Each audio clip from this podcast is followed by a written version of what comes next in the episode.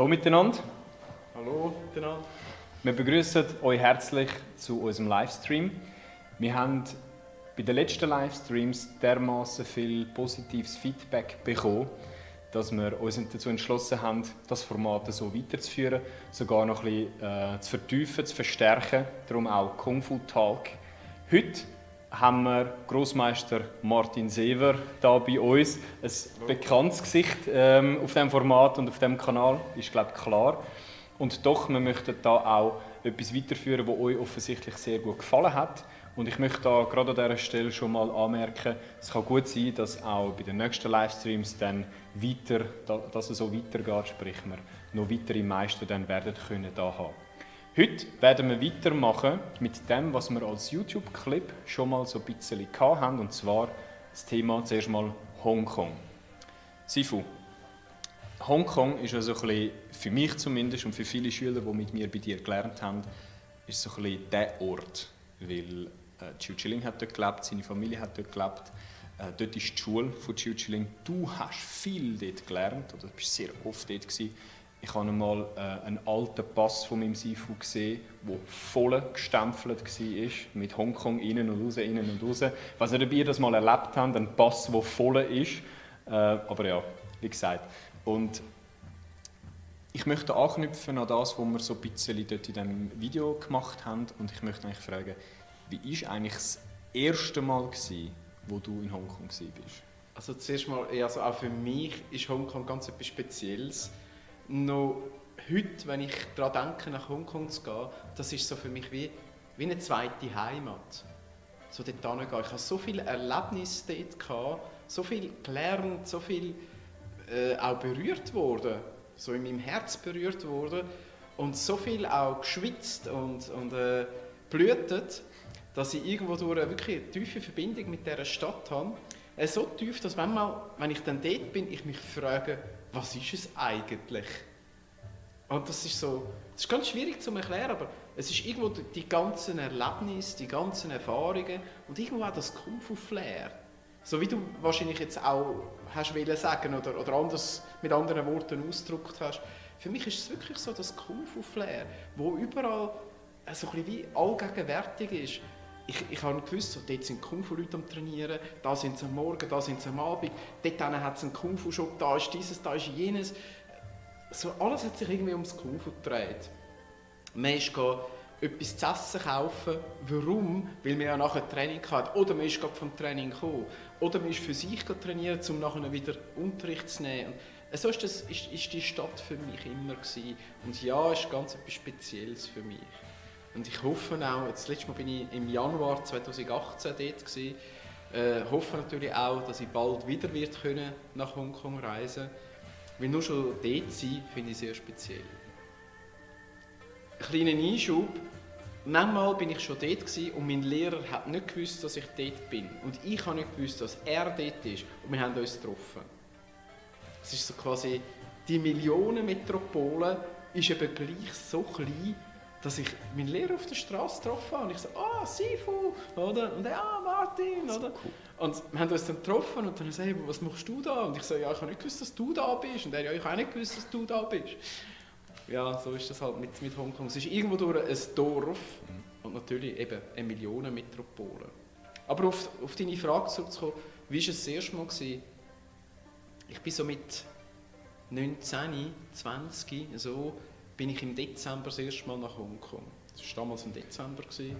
Und halt aus der Schweiz kommend, mhm. meine, meine Erfahrungen im Reisen, ich habe nicht so viel Erfahrung gehabt. Ich bin, nicht, bin nie in so einer grossen Stadt gewesen wie Hongkong. Und ich konnte auch nicht können, finanziell gesehen auch nicht. So meine, meine Erlebnisse sind so die umliegenden Länder gewesen, Deutschland, Italien, Frankreich und das ist dann so etwa gewesen. So, es ist zusätzlich auch noch meine erste richtig weite Reise gewesen, so mit einem, ich glaube, 10 Stunden Flug, mhm. oder ist das gewesen, so das erste Mal richtig weit, oder? Und dann in dieser Millionenmetropole, man muss auch wissen, dass, ich glaube, die wenigsten Leute realisieren das, aber ich habe Englisch nicht gelernt. Also ich bin dort hingegangen, ich habe weder Englisch noch Chinesisch können. Okay. Und ich habe dann einfach Tja, versucht zu bestellen im Restaurant, versucht durchzukommen und habe dann auch gemerkt, dass es gar nicht so schwer ist, weil mein Gegenüber jetzt im Restaurant oder so gar nicht zwingend so gut Englisch redet. Und dann ist es gar nicht so schwierig. Also, Okay. Du sagst, du würdest gerne das da, dann kommst du auch das da rüber. Und dann sagt er dir, was es kostet, du verstehst es nicht, dann zeigt er das auf einem Taschenrechner, zum Beispiel. Ich glaube, das hast Das du auch schon ich, erlebt. ja. Und dann siehst du so, ah, 47, so, ah, okay, 47, oder? Das ist ja dann einfach? Mhm. Und ja, so waren meine ersten Erlebnisse. Gewesen. Aber ich glaube, das, was ihr wollt wissen ist, wie das war, als ich das erste Mal in die Schule gekommen bin von meinem Lehrer. Ich das erste Mal so dort an die Tür, an die Tür angekommen bin. Ich glaube, das ist der spannendste Teil. Also, der Eindruck von einer Stadt kommt immer darauf an, mit welchem Fokus man dort hingeht. Aber ja, meine Frage war eigentlich darauf ausgerichtet. Deine erste Stunde bei Chill Chilling, so in die Richtung. Wie ist die gewesen? Wie, wie ist überhaupt zu dieser Stunde gekommen, wenn du gar kein Englisch hast können? Okay.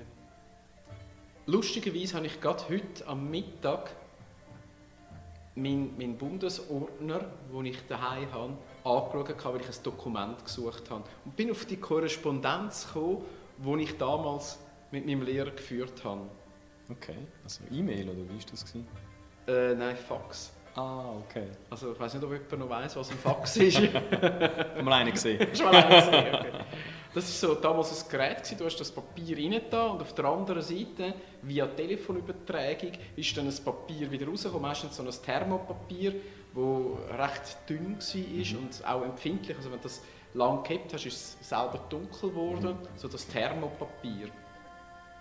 Und ich muss, muss ein bisschen voran anfangen, aber ja, heute, gerade heute ist mein, mein, mein Ordner mit der ganzen Korrespondenz in meinen Händen. Gewesen. Okay. Und ich habe nur so rasch so durchgeblättert und dachte so, wow, okay, ja stimmt, das ist ja auch noch gewesen. Ja.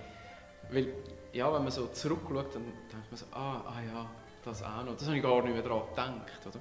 Aber um so ein bisschen chronologisch vorzugehen, damit man so ein bisschen sieht, um was es geht. Oder? Ich habe meinen Lehrer kennengelernt am Pfingstlehrgang in Zürich-Leimbach. Okay. Damals eine Gruppe Kung-Fu-Interessierte hat das äh, in die Wege geleitet, oder? damals noch mit seinem deutschen Repräsentant, den er damals mhm. hatte. Und er ist dann, also Grossmeister Tschutschering, ist dann in Zürich-Leimbach einem GZ, in einem Gemeinschaftszentrum Mhm. inne und hat dort Hungar unterrichtet. Ist das Pfingst äh, ein verlängertes Wochenende. Ich habe die Story schon mittlerweile so viel mal erzählt, mein Gott. Ähm, das Pfingstwochenende gewesen und er hat jeden Tag unübertrieben wahrscheinlich 8 bis 10 Stunden unterrichtet. Voller Energie. Voll. Einfach voller Energie. Mit Herd, mit aber auch viel Lachen, mit Einschüben, wo er irgendetwas aus einem Film heraus erzählt hat und man irgendeine Anwendung gemacht hat, wo der Gegner nachher weiss ich wo geflogen ist, oder? Bis wieder zurück zu irgendwie etwas Technischem, wo er irgendwie an der Form oder so geschafft hat. So- die ganzen drei Tage. Wow, okay. Ich habe damals schon Jahre, schon über zehn Jahre Kampfsport, Kampfkunst gemacht. Ich habe an diesem Wochenende, an diesem verlängerten Wochenende, den Muskelkater von meinem Leben geholt. Das war wirklich extrem eindrücklich. Gewesen. Und ich bin damals so, wahrscheinlich um die 16 herum. gewesen. okay. Vielleicht auch 17, ich weiß es nicht mehr so genau, aber so ungefähr. Für ihn wahrscheinlich einfach ein Junge, der gerne Kung Fu macht. Ich glaube ich glaub nicht, wir haben nie darüber geredet, aber ich glaube nicht, dass ich ihm damals in irgendeiner Form aufgefallen wäre. Wir sind auch nicht so viele Leute, aber ich glaube nicht, dass er heimgegangen ist und dachte, das ist ein guter Typ. Oder der hat es gar nicht im Griff. Oder ich glaube, ich bin überhaupt nicht aufgefallen. Ich für mich, aus meiner Perspektive, habe gefunden, wow. Wow. Was für ein Tiefgang. Der Mensch ist lustig, der ist voller Energie, der kann dir jede Anwendung erklären, der kann dir sagen, ja, schau, das brauchst du so, das ist so, der Gegner macht das, du gehst so rein und du machst das. Und du machst so, ah, ah, ah, das macht ja Sinn, das passt ja zusammen. Weil manchmal, wenn ich am Seminar war mit, mit anderen, also bei anderen Meistern oder Grossmeistern, dann habe ich mich manchmal gefragt, was ist das? Was sind das für Anwendungen? Wie soll das funktionieren? Und ich bin mir dann sehr unschlüssig gewesen manchmal, was, was, ich, was ich jetzt muss von dem halten Wenn ich dann sehe, so, ja, das da ist ein Fingerstich ins Auge von meinem Gegner, der von hinten mich angreift. Ich denke von so, ja, aber wo ist das auch? Wo ist der Typ? Das hast du wirklich erlebt? Ja, das habe ich wirklich erlebt. Das Okay. war wirklich von einem Seminar. Gewesen. Und wenn du das so erlebt hast und du triffst nachher einen Meister wie Chiu Chiling, wo du, weißt du, so, wo du wirklich in der Kampfpose im, und du siehst so, ja genau so würde ich kämpfen, ja. Und dann sagt er so, dann so, das über, das ist das Prinzip dahinter. So geht's. Du gehst dort über, dann gehst du das und und und, und du machst, ey, voll, das macht voll Sinn. Okay. Das geht voll auf. So auf jeden Fall, um es ein bisschen kurz zu machen, ich bin so begeistert gewesen. Mhm. Und ich habe gewusst, ich will mehr lernen. Ich habe dann plötzlich gewusst, Hungar ist es. Weil vorher, ich habe Hungar nicht wirklich so gekannt. Man muss wissen, in der damaligen Zeit, es hat nicht so viel gegeben. Es hat nicht das Internet gegeben. Wir reden da von 87, 88, irgendwo so in diesen Jahren, oder? Und kein Zugang zum Internet und keine, keine Möglichkeiten, so wie wir heute haben, das schnell zu googlen, das Handy für einen googlen. Hat es gar nicht gegeben so. Also ich habe nicht so viel gewusst. Ich habe nicht gewusst, dass zum Beispiel Hungar und Hongkün das Gleiche ist. okay. Also hast du beides schon gekannt? Aber Ich habe die beiden Begriffe schon gekannt, aber ich habe nicht Ja. gewusst, dass das das Gleiche meint. Ja. Oder? So ist das für mich recht neu gewesen. Okay, ah, das ist jetzt das, ah, das gehört zusammen. In dem Fall interessiert mich Hungar oder Hongkong, oder? Ja, Ja, habe ich dann herausgefunden. An dem Pfingst, verlängerten Pfingstwochenende, oder? Aha, Hungar ist es, was mir gefällt. Okay. Dann ist es weitergegangen. So. Ist, ist noch gut, erzähle ich noch weiter. Ja, das ist, ja, ja, sind, am Schluss müssen wir einfach in Hongkong ankommen. Bei der ersten Lektion. Und er ist dann wieder abgereist. Ich weiß gar nicht, ob er weitergereist ist oder nicht. Und ich habe auch ihn nicht gekannt. Also ich habe nicht gewusst, was er für eine Rolle spielt in der Kampfkunstwelt. Wo seine Position ist. Und ich habe gewusst, ja, offensichtlich, er ist Chines, oder? Er ist offensichtlich gut. Und dann ist das aber so schon sehr schnell weit abgegangen, weil ich habe nicht einmal gewusst, dass er Schauspieler ist. Ich habe das nicht realisiert. Ich habe zwar damals, wie wahrscheinlich die meisten Kung Fu angefressenen, Tausende von diesen Filmen gesehen, aber ich habe nicht realisiert, dass er das ist. Nach dem Wochenende dann schon. Dann habe ich dann schon realisiert, so, ah, okay. Und je länger ich mich dann mit dem Thema befasst habe, ist es mir immer klarer geworden. Logisch. Aber so am Anfang, Okay. keine Chance. Ja. Auf jeden Fall, um da weiterzugehen, ich habe geschrieben, gefaxt, Brief, nichts. Keine Antwort. Nix. Ich damals noch in der Stiftung als Radio-Fernsehelektriker, meine Lehre am machen gewesen. und die, die aus dieser Zeit kommen und meinen äh, Beruf gelernt haben, Radio-Fernsehelektriker, da hat man so Löhne gehabt von 250, 350 im Monat, oder? Also 350 Schweizer Franken. Und der Flug auf Hongkong ist so quasi wie unendlich weit weg. Wie So nicht, teuer. ja, wie nicht bezahlbar. Okay. Wie willst du das machen mit dem Lohn? Ja. Oder? Also da reden wir von 5000 Stutz oder so. Nein, er ist, ist äh, vielleicht 1800 gewesen, 1500, 1800. Aber gleich. Ja. Ja, aber wenn du 350 Stutz verdienst, ist ja das nicht das, was du auf die Seite legen kannst, sondern du brauchst ja auch noch Geld. Oder? Klar, ja. Und ich, ich bin fast verzweifelt. Und wir reden ja dann nur vom Flug. Irgendwo musste ich auch noch müssen schlafen. Ich Klar. habe damals dann bei Familien ein Gasthaus und so weiter und ich übernachtet. Und das ist wirklich sehr, sehr günstig. gibt dann auch sehr viele lustige Erlebnisse mit dem verbunden, oder? Ja. Aber ja, auf jeden Fall habe ich dann meine Lehre, bin ich meine Lehre am machen gewesen. Geld auf die Seite legen ist nicht so gross drin gelegen. Mhm. Mit 18 bin ich dann bereits ausgezogen, Mhm. habe meine eigene Wohnung gehabt. Und ja, dann, dann liegt es so noch weniger drin. Wie Ja. soll das gehen? Oder? Natürlich haben mich meine Eltern unterstützt, sonst wäre es noch weniger gegangen. Aber meine Eltern haben mir nicht Geld gegeben, damit ich kann auf Hongkong fliegen oder. Kung Fu lernen Mhm. Und Priorität damals, aus der Sicht von meinen Eltern, ist natürlich gewesen, mach deine Ausbildung. Wir wollen den Lehrabschluss. Also, weißt, das ist jetzt wichtig. Mhm. Oder? Gut, auf jeden Fall, ich geschrieben, gemacht und da nichts passiert. Irgendwann habe ich dann das Geld zusammen gehabt, nach Jahren sparen.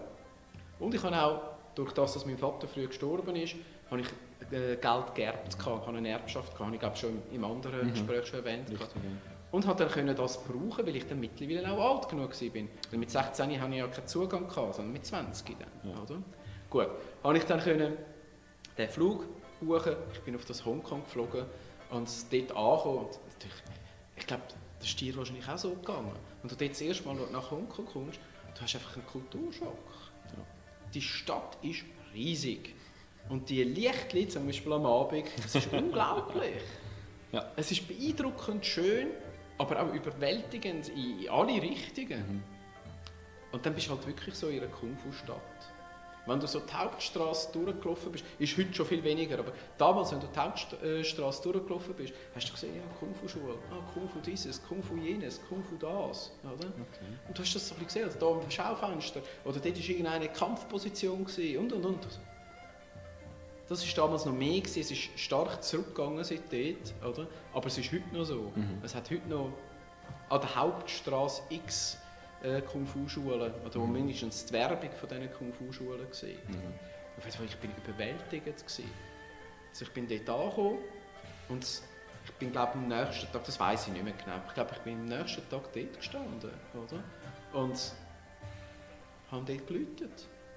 Die, die, die, Schule, ja, ah, okay. die, die die Schule von ihm kennen, das ist so eine steile Stegen auf und dann nochmal eine steile Stegen auf. Mittlerweile hat es beim ersten Stopp hat's dort ein Gitter das war aber damals nicht. Gewesen.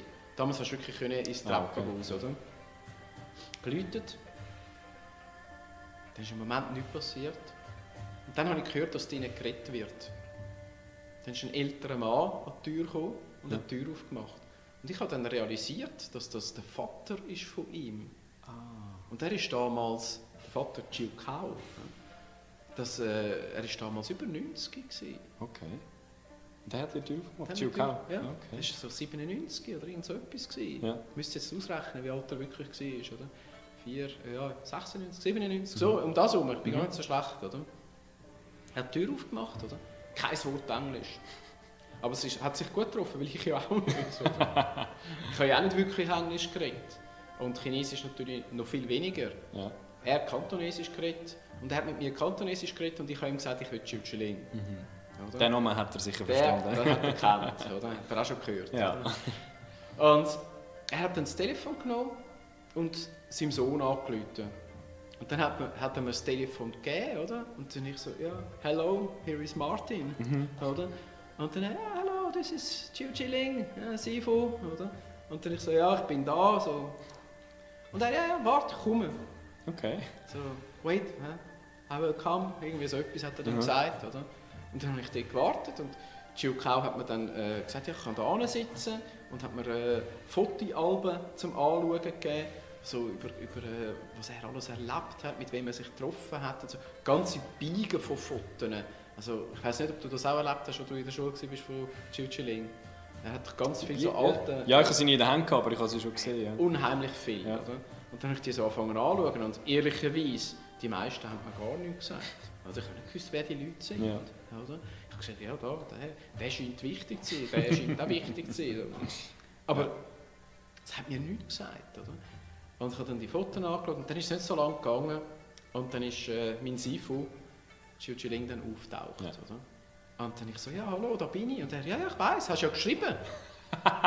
und ich so, okay. Und dann äh, ich so, ja, ich will gerne Unterricht haben. Und er, ja, okay, wärm dich auf. Gerade so, erster Gerade so, Tag, oder? Und ich so, äh, ja, jetzt? Und er, ja, jetzt. Okay. Und dann hat der Unterricht angefangen. Nicht schlecht. Er hat sich nicht umgezogen, sondern er hat von seinem Hemd die Ärmel zurückkrempelt, oder? Ja. Und hat mir angefangen Unterricht gegeben. Okay. Und der Unterricht ist dann, das habe ich bereits erwähnt, so acht bis zehn Stunden am Tag gegangen. Von dort an einfach jeden Tag? Jeden Tag. Ausser er hat gesagt, ja, morgen geht nicht, morgen bin ich besetzt. Ah, okay.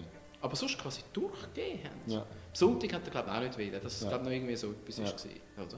Und sonst immer. Jeden Morgen um 9 Uhr haben wir uns dort getroffen.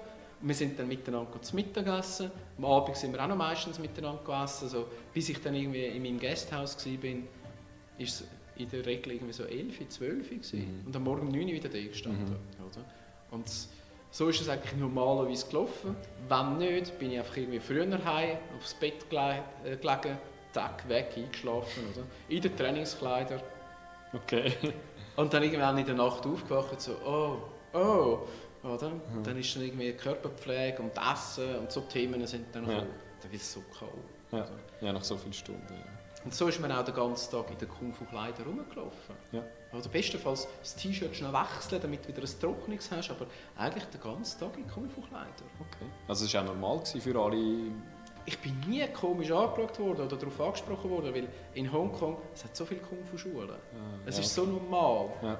Und ja, mit einem so einem Meister wie Großmeister Chiu Chiling ist es auch normal gewesen, dass er mit Leuten rumläuft, wo und wir sind auch in diesen Gegenden verkehrt, wo halt die Kung-Fu-Leute verkehren, wo die Schauspieler und Kung-Fu-Leute verkehren. So, ich bin so oft in Restaurants gekommen, und ich reingekommen bin und hey, den kenne ich aus dem Film. Wirklich, Okay. so in dieser So Art. So, äh, den, den kenne ich, keine Ahnung, wie der heißt, oder? aber ich kenne den aus dem Film. Und am Anfang denkst du so, das kann ja nicht sein. Das ist ja nicht möglich. Und dann realisierst du, nicht, die sind alle so an, an den gleichen Orten. Man weiss dann, wo die Schauspieler und Kung-Fu-Leute verkehren. Ja. Es ist auch nicht außergewöhnlich. So bei uns ist es so ein bisschen wie komisch, wenn du jetzt ins Restaurant kommst, wo irgendein Schauspieler ist, dann bist du vielleicht überrascht, Mhm. oder? Aber dort, das ist so die Community. Normal, ja. das ist ziemlich normal. So, das war meine erste Zeit. Gewesen. Ich sehe gerade, da ist etwas passiert bei den Kommentaren. Ich schaue, ob man uns sieht, hört und ob es Fragen gibt. Da ist noch eine Frage von Jean-Pierre. Der möchte wissen, wie es für dich speziell als Schweizer war unter Chinesen. Also hast du da irgendetwas gespürt oder erlebt, also was, was jetzt die Herkunft betrifft? Okay. Es ist für den Hongkong-Chines ist es mal zuerst ganz schwierig, überhaupt zu wissen, wo die Schweiz ist. Und man wird extrem viel verwechselt mit Schweden, wie Sweden, Switzerland, das halt schon aussprachlich sehr nah ist, oder? Und vielen Leuten hat man dann müssen erklären, ja, Rolex, weil sie sind, Käse und Rolex und ja, sie das, sind okay. ziemliche Rolex-Fan, Marke, oder? Danke für die Werbung wahrscheinlich. ähm, sind ziemlich Fan. Und wenn du dann hast können sagen, ja, die berühmte, die weltberühmte Uhr, die ihr da überall gerne habt, wo es auch extrem viel Werbungen davon hat, oder? Die Uhr, woher kommt sie? Ja, von dort. Eben, von dort komme ich. Dann haben sie es gewusst. Dann haben sie es gewusst. Also, falls Rolex zuschaut, wir sind offen für Angebote. ja, okay, und dann... Aber ich sonst... direkt überweisen? Ja, am besten. Ja. Nein, äh, und dann, äh, wo sie das erfahren haben, ist dann eben im Negativen wie im Positiven. Hat man zum Beispiel erwartet, dass du viel Geld hast? Ist das etwas gewesen, oder hast du so irgendwie so etwas? Nein, grundsätzlich einmal bist du Westler. Ja. Hongkong war damals britisch. Gewesen. Mhm. Sehr äh, ein starker britischer Einfluss, der aber auch sehr viel Positives hatte. Also, sie hatten schöne Strukturen, gehabt, sie haben, es war alles geregelt. Gewesen. Man, ist, man hat Schlangen, gehabt, wenn man irgendwo angestanden ist. Es Mhm. hat sich keiner vordrängt. Es hat ein gewisses Benehmen gegeben, das halt sehr ähnlich wie das britische Benehmen war. Mhm. Oder? Es ist halt eine britische Kolonie, man hat sich so benommen, das ist ja so gewesen, Mhm. Das hat sehr gut funktioniert, oder? Ja. Und durch das bist du als Westler einfach mal als Westler da gestanden. Okay.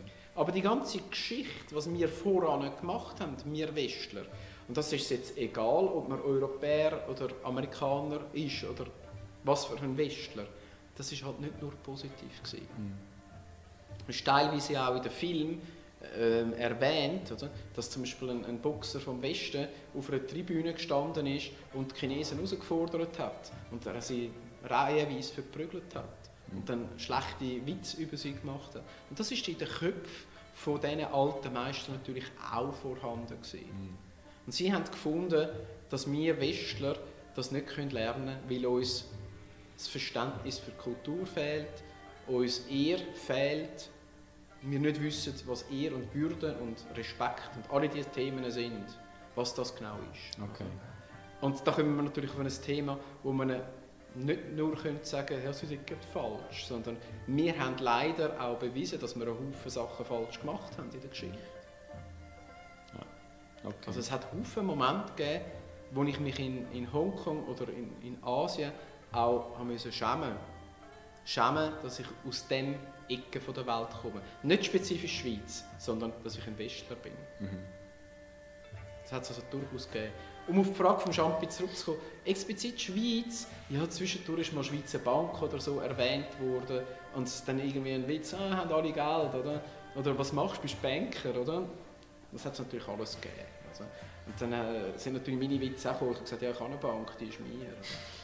Aber ja, das sind einfach Jokes. Oder? Ja. Sie haben dann auch gewusst, dass das nicht so ist. Und manchmal hat man auch müssen erklären, dass nicht jeder Schweizer ein, ein Banker ist und dass nicht jeder einfach Geld hat. Und dass man halt das Zeug in Verhältnis muss setzen muss. Man kann nicht nur einfach das Einkommen anschauen, sondern man muss ja dann auch anschauen, was ist der Lebensstandard, was sind die Lebenskosten, um da so quasi einen, einen fairen Vergleich zu haben. Und Hongkong ist es damals sehr gut gegangen. Ich mag mich an einen Moment erinnern, das war glaube ich, das erste Mal, als ich in Hongkong war. Ähm, dort haben wir die roten Jacken gehabt, ja, das war 2008, genau. Und dann sind wir die bekannte Temple Street äh, runtergelaufen. Äh, für die, die es nicht kennen, das ist ein bisschen eine von diesen Straßen, wo besonders viele Märkte aufgebaut sind. Vor allem Nacht, oder? Ja, genau, vor allem am Abend, genau. Ähm, und dann sind wir die Straße runtergelaufen und anhand, ich mache es kurz, anhand vom Logo ähm, ich weiß nicht mehr ganz genau, was drauf war. Ich glaube, es war ähm, das, ähm, das Chiling Association Logo. Gewesen. Anhand von dem Logo hat eine relativ alte Dame am Stand, wo der Stand hatte, wo wir etwas haben wollen kaufen, uns Rabatt gegeben. Und das hast du wirklich, also, hast du wirklich beobachten, wie die uns das hat verkaufen gesagt, okay, ja, wie viel und was und wem und so. Und dann hat sie es erst gerafft, hat sie gesehen, ah, ich mache das und bla und hat angefangen zu reden, vor allem mit dem einen Schüler und hat ihm gesagt, sie hätte Chiu kaum noch gekannt. Sie hätte seine Vorführungen noch gesehen. Und auf Basis von dem hat sie uns dann, glaube ich, 30% Rabatt gegeben oder so. Heute ist ja dein Status, ähm, also wie soll ich sagen, ist außer Frage unter Chiu Chiling, aber Damals, wenn du mit Kung-Fu-Kleidern rumgelaufen bist und du als Schüler von ihm gehalten hast, hast du in die eine oder andere Richtung auch so Zeug erlebt? Also weißt, bist du besonders hart behandelt worden oder, oder hast du Vorteile gehabt? Oder? Also ich würde zuerst auf den ersten Moment eingehen. Das ist tatsächlich so gewesen. Wenn man damals mit, mit einem Shirt von äh, Chiu-Chilings Schule, Chiu-Chilings Organisation rumgelaufen ist, dann haben die Leute schon darauf reagiert, so, wow, okay. Also, so, wow.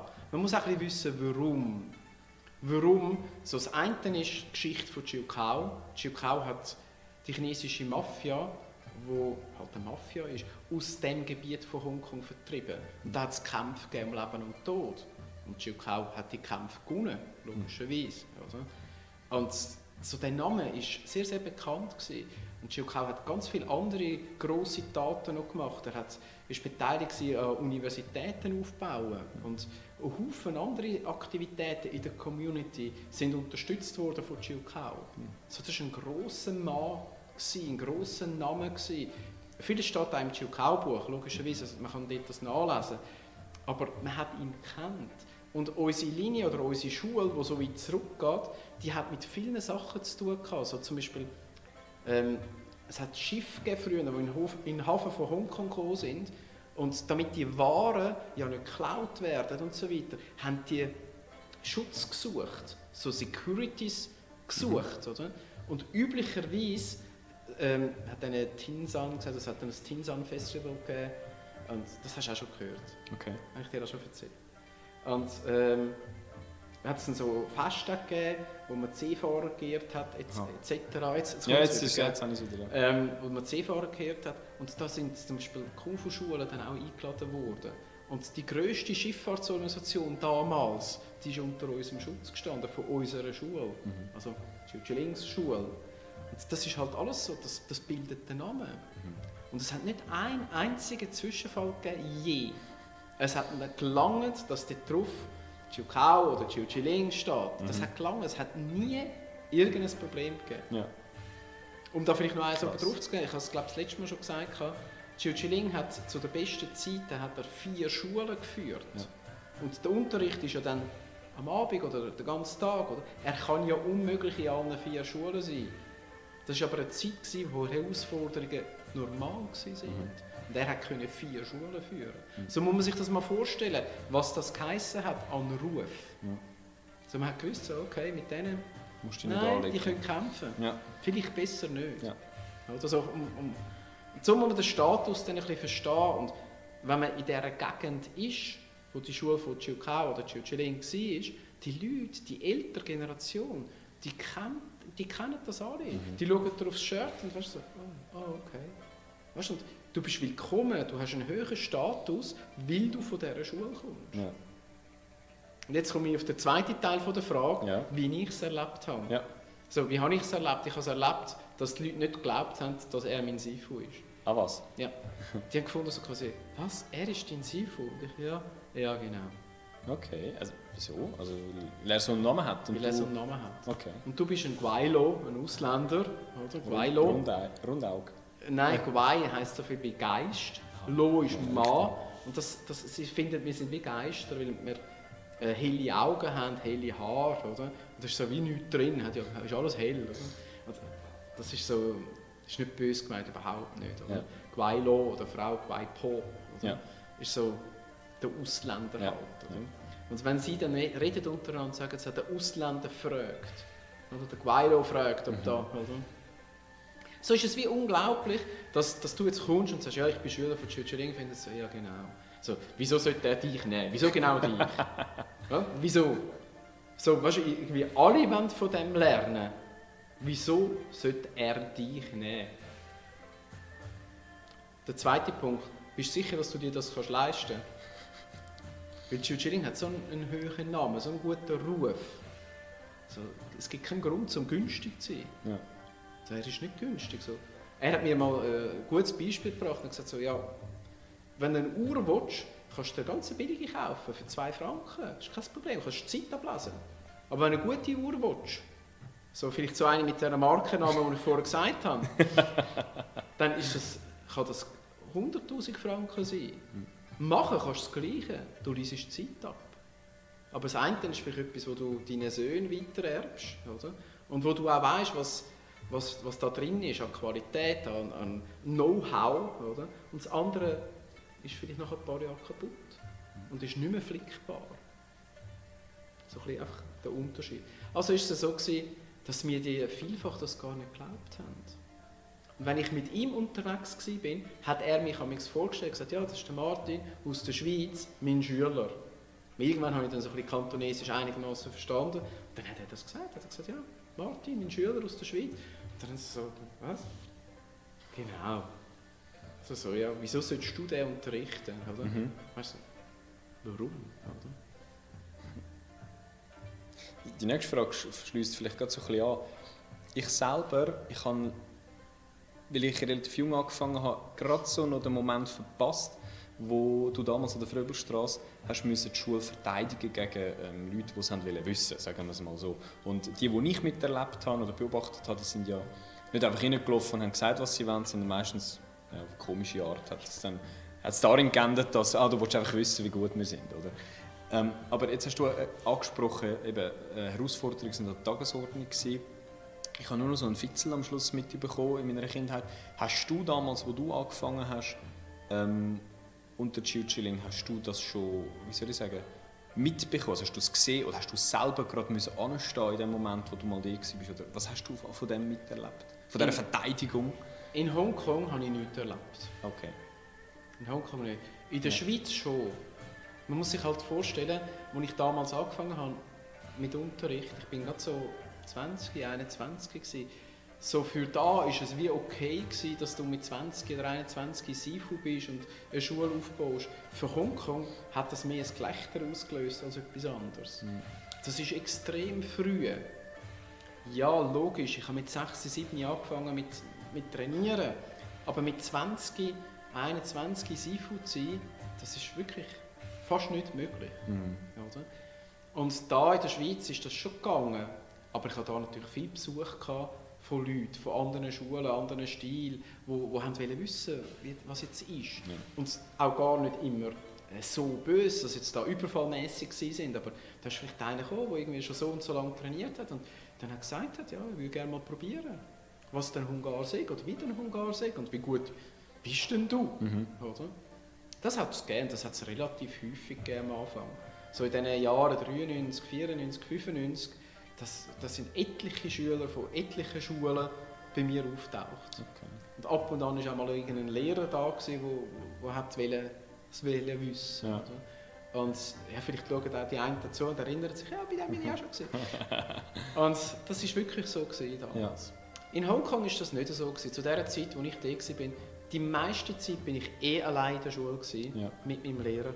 Da sind Patienten gekommen, sind Besucher gekommen, die ihn besucht haben oder so. Aber ich bin eigentlich allein dort am Üben gewesen. Meistens.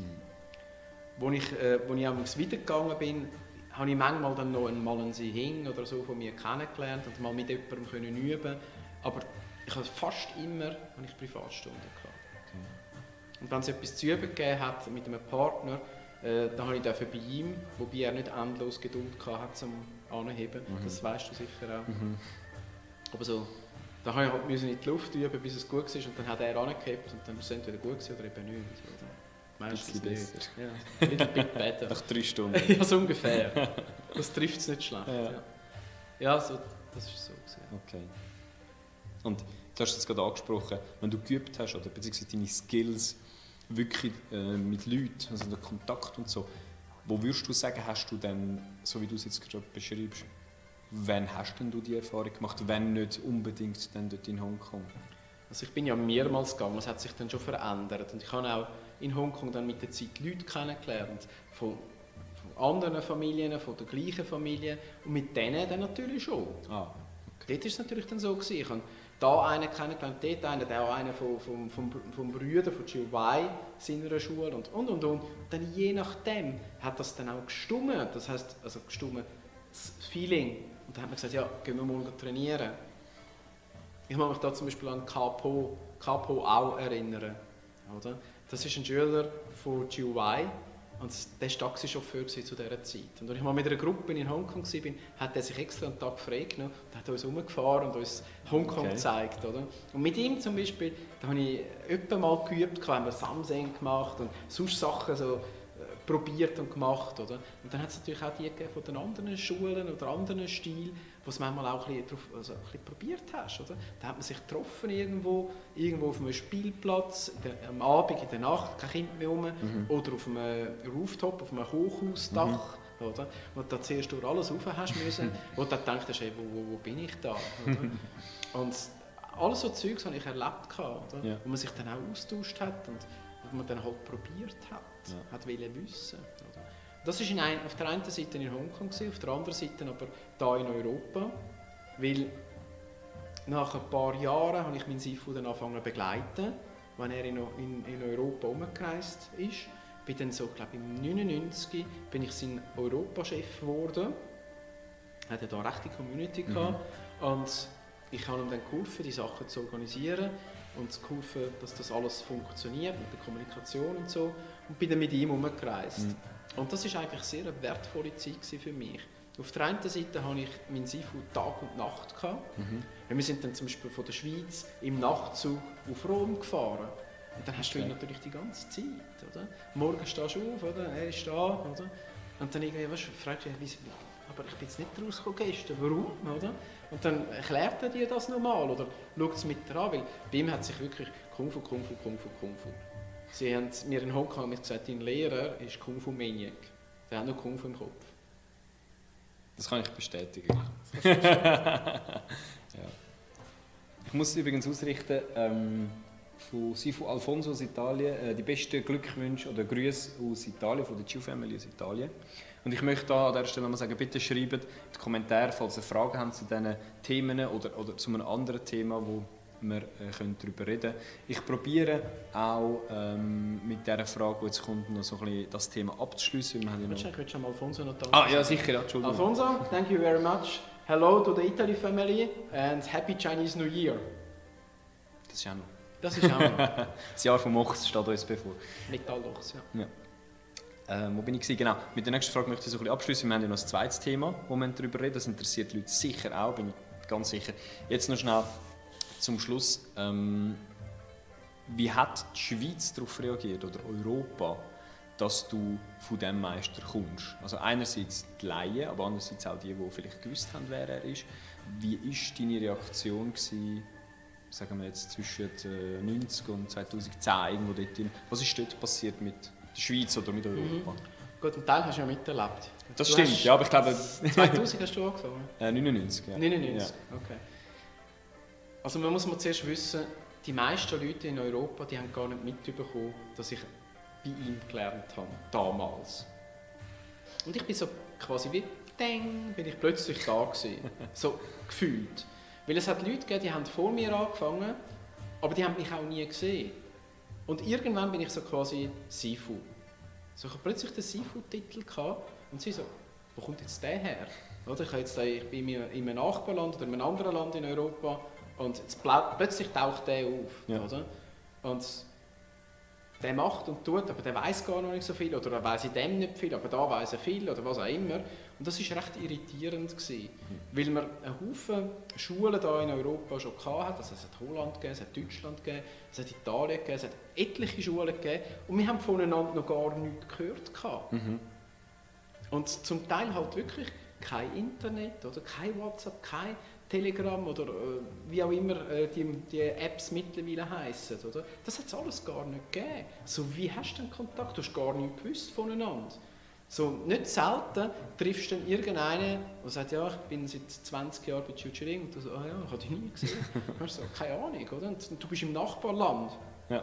Und bei mir war es halt so, gewesen, ich habe relativ intensiv von meinem Meister gelernt, bin viel auf Hongkong, so wie der Alex heute in der Einleitung schon gesagt hat, bin mittlerweile über 50 Mal in Hongkong. Gewesen. Mehr, viel mehr. Ja, das war vor 10 Jahren. Oder vor, ja, also 60, 70. Äh, wahrscheinlich, ich weiß es nicht. Und ich habe ihn auch viel in die Schweiz eingeladen. Als ich heute so den Ordner mhm. angeschaut habe, ich habe dann irgendwann angefangen eine Antwort bekommen von ihm. Ja. Und dann haben wir angefangen zu korrespondieren und ich habe ihn dann da eingeladen. Und der ist, er ist damals quasi jedes Jahr in der Schweiz gewesen, über etliche Jahre. Ja. Ich weiß nicht, ob du dich noch mal erinnerst, das war quasi fast jedes Jahr da gewesen. und wenn nicht jedes Jahr, dann jedes zweite Jahr, oder? Dann schnell ein Hinweis auf unserem YouTube-Kanal findet ihr übrigens Videos von den Seminaren, wo Chiu Chiling ähm, da in der Schweiz war. Ich meinte, jetzt ist sogar die Jahreszahl eingeblendet. Ich glaube 97. Ja, ich, ich, ich, ich hätte so im 94 im Kopf gehabt, Ihr seht es dann im Video und dann, es ist so ein schönes als VHS, wo noch so Bildfehler kommen und so. Schaut euch das an, das ist wirklich schön. Das ist so, das war die Zeit. Gewesen. Und dort haben wir halt sehr viel austauscht und um auf deine Frage zurückzukommen, das ist halt für die Leute dann in der Szene, die vielleicht an Jahren, Lebensjahren, zehn Jahre älter sind und schon, sage jetzt mal, 35 sind, als ich noch 25 war, die haben zum Teil gefunden, so, okay, wo kommt der jetzt her? Mhm. Obwohl sie vielleicht nicht einmal unbedingt Kung-Fu-mässig älter oder erfahrener sind. Vielleicht schon, vielleicht auch nicht, aber so für sie ist es so, wo kommt der jetzt her? Obwohl ich auch schon so lange trainiert habe und und und, das haben sie gar nicht können mitbekommen, oder? Und dann ist natürlich der Widerstand, oder vielleicht Widerstand ist vielleicht ein, ein falsches Wort, aber man hat sich wie nicht gekannt.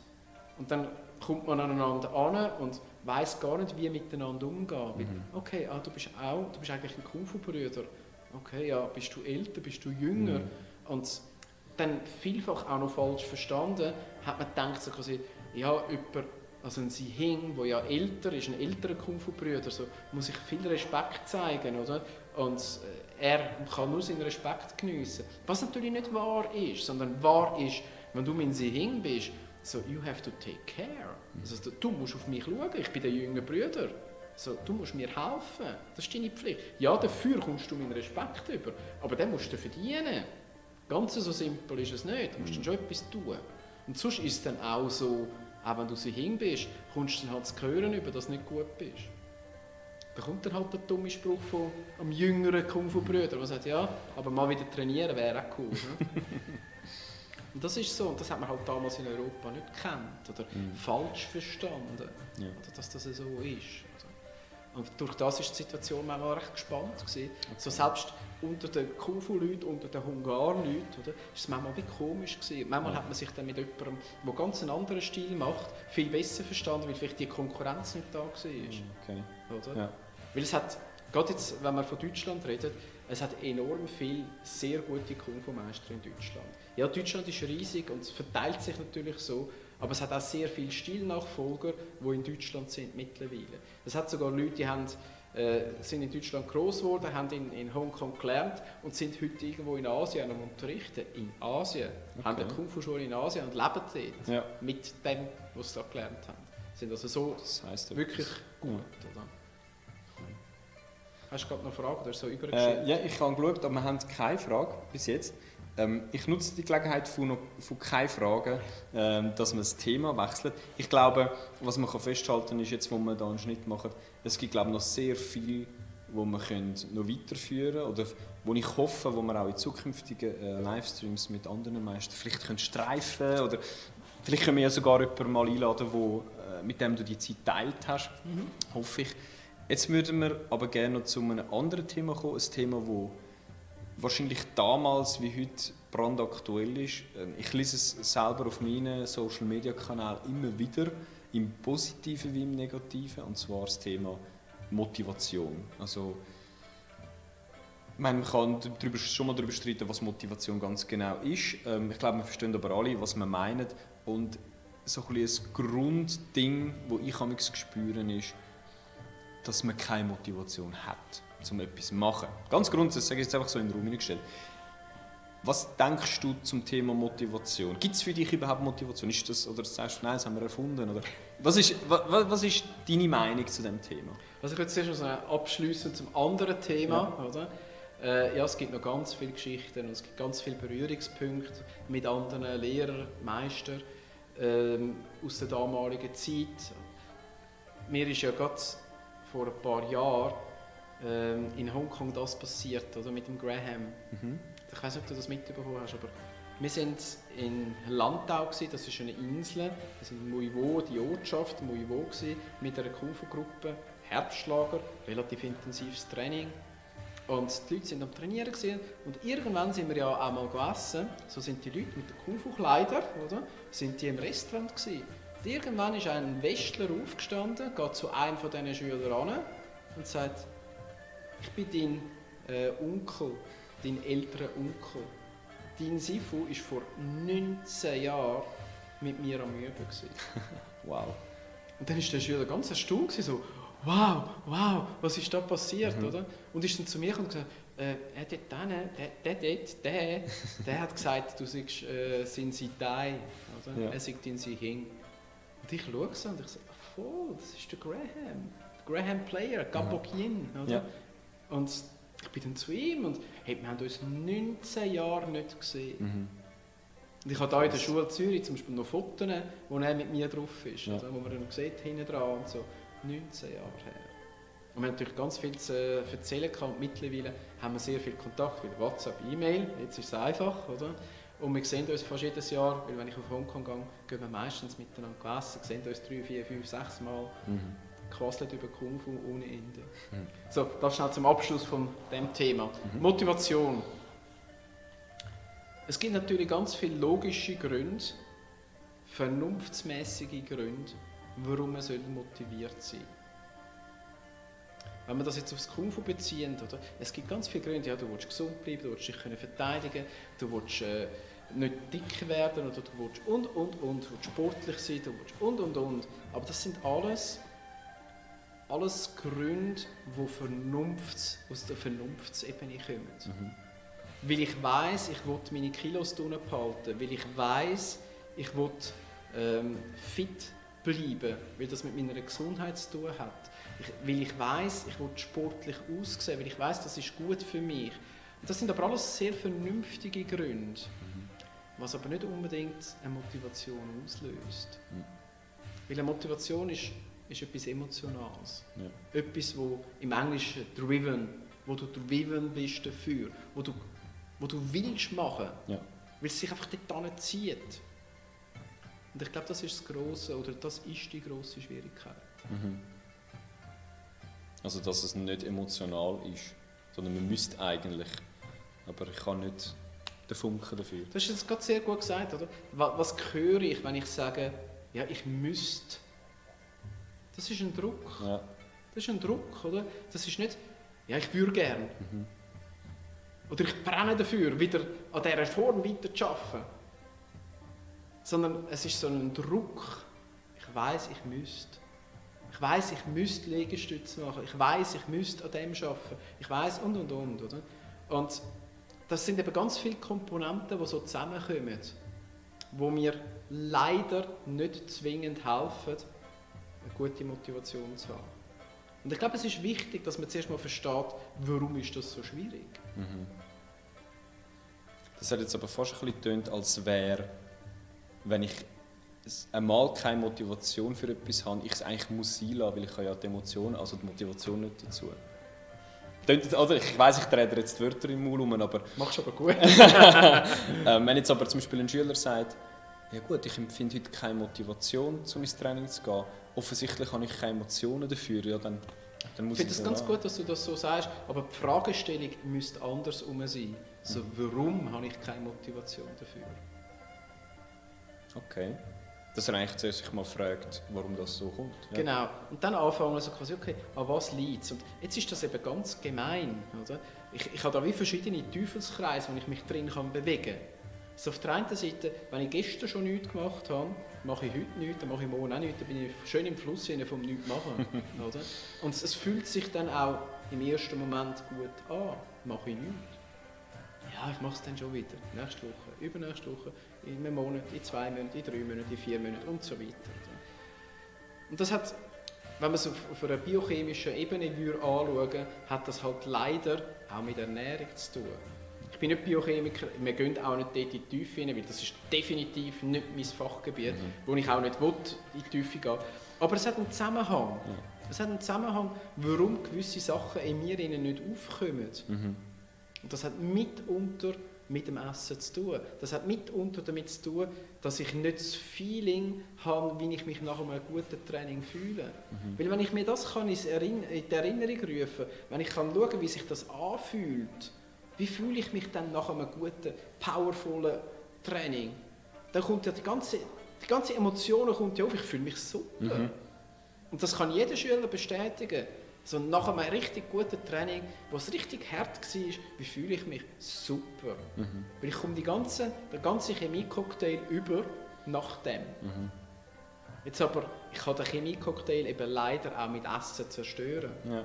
Und mit inaktiv sein kann ich ihn zerstören. Und da kommen wir natürlich auch zum Beispiel zum Sitzen am Arbeitstisch. Wenn ich achteinhalb Stunden lang sitze, das hat Erfolg für meinen Chemie-Cocktail mhm. in mir inne. Und der ist leider nicht Juhu bewegen. Weil jetzt bin ich achteinhalb Stunden rumgesessen, so jetzt kann ich einmal zwei Stunden vor dem Fernseher sitzen. Mhm. Und da kommen wir eben genau in diesen Kreis hinein. Oder? Und das ist sehr gefährlich. Man muss den Kreis durchbrechen. Mhm.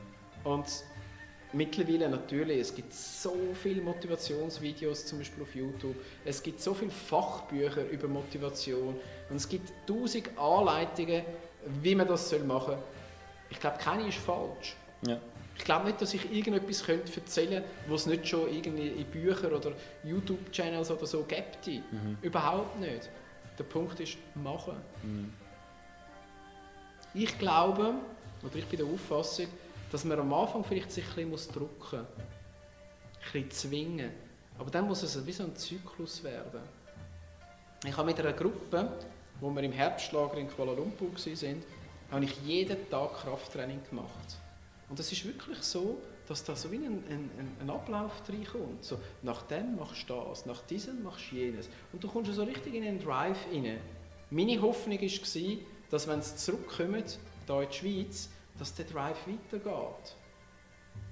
Aber der Alltag ist natürlich unser, unser Feind, in Anführungszeichen. Ja, heute habe ich einen Kopf, heute habe ich länger arbeiten, äh, heute fühle ich mich nicht so gut und ja, ich glaube, ich fühle mich ein bisschen verkältet und und und und. und dann schon habe ich immer die Ausreden. Mhm.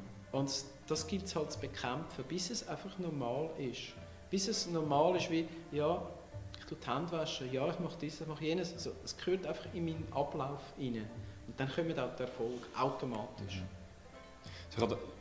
Du machst mir mit deinen Aussagen fast alle Folgefragen schon zunichte, weil das ist eigentlich sehr eindrücklich und klar beantwortet. den letzten Teil möchte ich noch schnell unterstreichen oder bestätigen, weil mir ist es genau so gegangen, wie du es jetzt erzählst. Ein Kung-Fu-Brüder von mir hat mal gesagt, was du geschafft hast es dann, wenn, du, wenn dir die Tage auffallen, an denen du nicht trainiert hast und du nicht mit diesen Tagen angehst, an denen du trainiert hast. Also wenn es nicht mehr heisst, die Woche habe ich zweimal trainiert, sondern Mist, die Woche habe ich einmal ausgelassen zum Beispiel. Und ich habe spätestens damals im Zivildienst und im Militär ist mir das aufgefallen, dass es, dass es kribbelt hat. Also ich muss jetzt noch schnell meine 100 Liegestütze machen, sonst fühle ich mich, als hätte ich nichts gemacht. Oder? Und ich glaube auch, ja, irgendwann ist mir, du hast jetzt die Abwärtsspirale Spirale beschrieben, in dieser Aufwärtsspirale. Und dann ist es auch nicht schlimm, wenn es mal wirklich nicht geht, weil du bist dann sofort wieder drin. Ja. Aber das ist schwieriger, Dass man da wirklich in dieser Spirale ist. Und ich versuche das immer wieder den Schülern so zu erklären, dass ich sage, es ist mir gleich, wenn du mit fünf Liegestützen anfängst. Das ist nicht das Thema. Du kannst winzig kleine Schritte machen, aber du musst sie machen. Und du musst sie jeden Tag machen. Du musst sie nach oben machen, nach vorwärts machen. Und das ist der große Punkt. Meistens neigen wir dazu, dass wir 100 Liegestütze machen wollen. Was ist, was ist das Resultat? Du schaffst 30 und die restlichen 70, ja, die quälst dich irgendwie durch. Am nächsten Tag oder am übernächsten Tag hast du brutal Muskelkater und dann sagst du, äh, heute nicht, ich habe so Muskelkater. Und schon bist du wieder draußen. Statt dass du sagst, ich mache 5 Liegestütze, super sauber. Nächste Woche mache ich 6. Jeden Tag, gleiche Zeit. So dass es gar nicht anders gibt. Mir ist gleich, wie du das in deinen Tag einbaust. Das ist völlig irrelevant. Das kannst du bestimmen. Aber baue es ein. Genauso wie du dein Kung Fu musst einbauen Und dann musst du irgendwann, wenn du Kung Fu machst, aufhören, immer nur den Ablauf von etwas zu üben, sondern in die Tiefe zu gehen. Anfangen, okay, jetzt, den Ablauf habe ich jetzt. So, wie übe ich jetzt damit? Das wird das Thema sein. Morgen, Freitag, er grinst schon, morgen Freitag, 7 bis 9, wo wir am Ablauf der Jagdmann arbeiten, wo es mir darum geht, dir zu zeigen, wie du sollst üben wie du sollst denken und das geht nicht nur darum, dass du physisch etwas machst, das sollst selbstverständlich, aber du sollst auch richtig üben. Dann kommt das nämlich auch mit dem Kung Fu. Dann bist du nicht in zwei Minuten fertig mit deiner Jagd sondern bist vielleicht Stunden damit beschäftigt. Eine Frage, die gestellt worden ist von Mr. Robinson, hast du, glaube zum Teil schon beantwortet. Ein Teil fehlt aber sicher noch. Nämlich fragt er, Hallo Sigung, wie lange, brauch, also wie lange braucht man, um Kung Fu zu beherrschen? Um Kung Fu zu beherrschen, das ist so, das ist ganz eine, ist eine interessante Frage. Das ist eine never-ending story. Heißt, wenn ich mit meinem Lehrer rede, dann sagt er, er lernt jeden Tag dazu. Ich weiß, als er mir das, das erste Mal gesagt hat, habe ich irgendwie so, oh Gott. Also für mich denkt ich, ja, mein Gott, dann erreiche ich es ja nie. Oder bin ich ja nie dort. Nein, das bin ich wahrscheinlich auch nie. Weil es ist eine Reise. Wir sind uns am Bewegen, wir, wir bewegen uns weiter, wir erkunden uns, wir lernen mehr, wir verstehen mehr. Und genau das ist es. So, wie kann eine Reise ein Ziel sein? Oder? So, ich, wenn ich dort ankomme, das ist nicht das Ziel, sondern die Reise ist das Ziel. Ich bewege mich, ich mache, ich tue. Und dabei denke ich und erkenne Neues. Mhm. Und so wachse ich. Ich wachse, wachse, wachse. Und das wird zur Gewohnheit. Da sind wir in dieser Aufwärtsspirale. Mhm.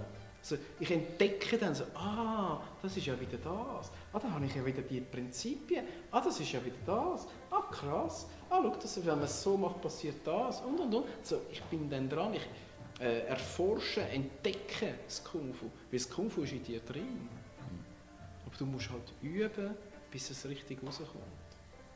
Sehr hoffe, schön das ist so ja. ein bisschen erklärt. Ja, ja äh, Mr. Robinson, wir hoffen, das war ähm, eine Antwort für dich. Wir kommen auch so langsam rein von, von der Zeit, die wir geplant haben, so als Ende von dem Livestream. Wenn ihr noch eine Frage habt eben zum Thema Hongkong oder zum Thema Motivation, dann bitte jetzt noch in den Chat schreiben. Ich schiele jetzt noch gegen den Schluss äh, über, um nichts zu verpassen. Zum Thema Motivation. Ähm, das ist jetzt sehr genau erklärt und eigentlich gibt es ja keine Fragen mehr. Ich vermute, äh, schwierig ist, das ist ja wie Theorie und dann ist man im Moment, oder? wo äh, die Option Kung Fu Tasche und Sofa. Oder? also so stelle ich mir das auch vor. Ich weiß ich weiss nicht mehr, wie das ist, aber offensichtlich. Und äh, was würdest du den Leuten für Tipps geben in dem Moment? Gibt es irgendeinen Trick oder weißt, irgendetwas, wo du sagst, ich weiß auch nicht, hau dir eins und dann ist wieder gut und dann gehst du trainieren? Oder? Es ist ja, ich habe es ja vorher kurz erwähnt, es ist ja nicht, dass ich die Weisheit mit dem Löffel gegessen hätte. Ist es wirklich definitiv nicht. Und alle die Sachen, die ich erzähle über Motivation, das ist mindestens schon hundertmal geschrieben worden. Das gibt es schon in Büchern und, und Videos und und und und. Da gibt es Motivationscoaches, die machen das beruflich. Mhm. Oder? So, ich erfinde da nichts Neues. Es sind auch immer die gleichen Muster, oder? wo man da muss durchlaufen muss. Es geht wirklich darum, eine neue Angewohnheit zu kreieren. Das ist so der Prozess dahinter. So, ich mache jetzt das jeden Tag um 6 Uhr jeden Tag um 6 Uhr. Um 6 Uhr, es ist 6 Uhr, jetzt mache ich das. Also hilft es vielleicht, sich vorzustellen, wenn man gerade anfängt, dass man das für den Rest von seinem Leben zum Beispiel macht? So, ja, dass man das schon... ist quasi aber wie irrelevant, weil ich mache einen Ablauf, ich mache eine Gewohnheit. Mhm. So wie ich normalerweise heimgekommen bin, mich äh, umgezogen habe und vor, Sofa, also vor dem Fernseher ins Sofa hineingegangen bin, komme ich heim, ziehe mich um, ziehe die Sportklamotten an. Mhm.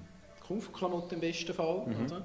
Und fange an zu trainieren. Dann trinke ich vielleicht noch ein Glas Wasser, so, aber jetzt, jetzt trainiere ich. Es ist die Zeit. Ich mache das immer. Mhm. Immer wenn ich heimkomme, trainiere ich. Mhm. Und dann habe ich dann mit der Zeit eine Mindesttour und sage mir so quasi, okay, wenn ich heimkomme, ich mache 10 Minuten. 10 Minuten. Aber das mache ich, es gibt, es gibt keine Bier. Immer. Mhm. Mhm. Und dann habe ich die Angewohnheit. Man sagt wissenschaftlich, nach 21 Tagen ist das eine Gewohnheit. Ja. Sagt Okay, und jetzt baue ich die Gewohnheit aus, weil es ist eine positive Gewohnheit. Und ich belohne mich. Wenn ich dann 10 Minuten mein Kung gemacht habe, bin ich stolz auf mich. Ich belohne mich nicht mit einer Tafel Schoki, sondern ich belohne mich mit einem guten Gefühl. Ich sage, jawohl, das hast du jetzt gut gemacht. Mhm. Super. So, what's next? Ja.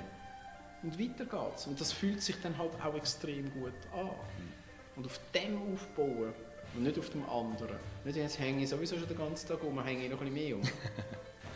Macht Sinn, ja. Okay. Vielen Dank für den Tipp. Ich hoffe, äh, alle, die zuschauen, können auch etwas damit anfangen. Äh, ich schaue noch schnell für die Fragen. Ich glaube, der letzte war immer noch die von äh, Robinson. Gewesen. Von dem her keine Frage an dieser Stelle. Du musst einen Moment noch warten, wir sind ja zeitlich wie verzögert. Ja, das stimmt. Wir, warten noch einen Moment. Da wollte ich auch noch gerade fragen, hast du noch irgendetwas, wo du den Zuschauern hast mitgeben Oder eben zum Thema Hongkong, zum Thema Motivation, irgendetwas noch, so quasi letzte Ausflug. Letzter Ausflug, ja. äh, ich finde es in der jetzigen Zeit, wo wir so viel Homeoffice haben, wo wir vielleicht so ein bisschen durchgerüttelt sind in unseren Strukturen, finde ich es enorm wichtig, dass wir Strukturen schaffen. Ich bin absolut Fan von Strukturen. Die, die mich schon länger kennen, die wissen das ganz genau. Ich habe so meine Strukturen und ich lebe in denen und das geht mir wunderbar damit. Das heißt nicht, dass ich nicht spontan bin, das ist überhaupt nicht der Fall. Ich bin sehr spontan, aber ich habe meine Strukturen, wie ich lebe. Und ich würde schon als einen wichtigen Punkt bezeichnen, in der jetzigen Zeit, ich würde das schon hervorheben, schaff Strukturen. Wenn du voran bist arbeiten und ins Büro und, und, und deine Abläufe hast, du hast bewusst oder unbewusst hast du Strukturen gehabt, weil es geht ja gar nicht anders. Wenn du um 8 Uhr ins Geschäft gehen oder im Geschäft musst sein, dann musst du ja, keine Ahnung, je nachdem wie weit du weg bist, musst du um 7 Uhr das machen, um halb 8 Uhr das, 10 Mal vor 8 Uhr das, damit du um 8 Uhr kannst starten Und die Strukturen, die sind jetzt alle weggefallen. Mhm. Du musst vielleicht bestenfalls dich um 8 Uhr am Morgen noch einloggen. So schaff Strukturen. Sag dir, okay, dann das, dann das. Tun, wenn du am, am Arbeiten bist, je nachdem, was du halt machst, dir auch Pause einplanen. Sag, okay, das ist der Moment, wo ich aufstehe, wo ich einmal eine Form mache oder ähm, am Mittag, bevor ich wieder starte, und ich Ideen oder was auch immer. Schaff Strukturen, so dass du zielorientiert bist und in einem positiven, in einem, in einem äh, energiefördernden, etwas Aufbauendes, etwas Kreatives, dass du in diesem Fluss bist. Mhm. Weil das ist wichtig für dich. Also für mich macht es keinen Unterschied, aber für dich macht es einen riesen Unterschied. Darum mach das. Wenn ich dir das mitgeben darf, mach das bitte. Jetzt hast du noch mal Gelegenheit. Schau einmal drauf. Nein, bis jetzt nicht. Äh, falls noch Fragen kommen, würden wir die natürlich nachträglich beantworten oder in den Kommentaren vom Video, wo dann äh, spätestens morgen ist das bearbeitet und äh, online von YouTube aus. Ich denke in dem Fall, dass wir da mal einen Schnitt machen, oder? Wir sind ja bald eigentlich wieder online. An dieser Stelle noch schnell ein, ein Hinweis. Ich habe es am Anfang schon ein gesagt. Äh, wir werden nächste Woche wieder einen Kung Fu Talk haben. Wir probieren das mal, äh, wenn alles klappt, einen Kung Fu äh, Verwandten von uns ähm, in einen Livestream hineinzuholen. Die Rede ist vom Sifu jetzt muss ich aufpassen, Sifu Jose, äh, nicht Sisuk Jose, er ist ja mein Sisuk eigentlich, ähm, ähm, der jüngere Kung-Fu-Brüder von dir, ja genau. Ähm, aber natürlich für alle anderen Sisuk, Sifu Jose von Mexiko. Wir probieren ihn einzuladen, wir probieren auch eine ähm, Übersetzung zu organisieren, sodass auch alle verstehen, was er sagt und wir verstehen, was er sagt und so weiter. Und wir werden dann probieren, ihn einzuladen und unsere Erfahrungen und seine Erfahrungen da reinzubringen. So gesehen, Sifu, vielen Dank für den Sehr Livestream. Gern. Danke dir vielmals. Danke dir. Und auch Danke euch. euch. Vielen Dank fürs Zuschauen und bis zum nächsten Mal. Mir hat es mega viel Spaß gemacht. Ich hoffe, dir, euch auch und einen wunderschönen Abend. Noch auf den Knopf kommen.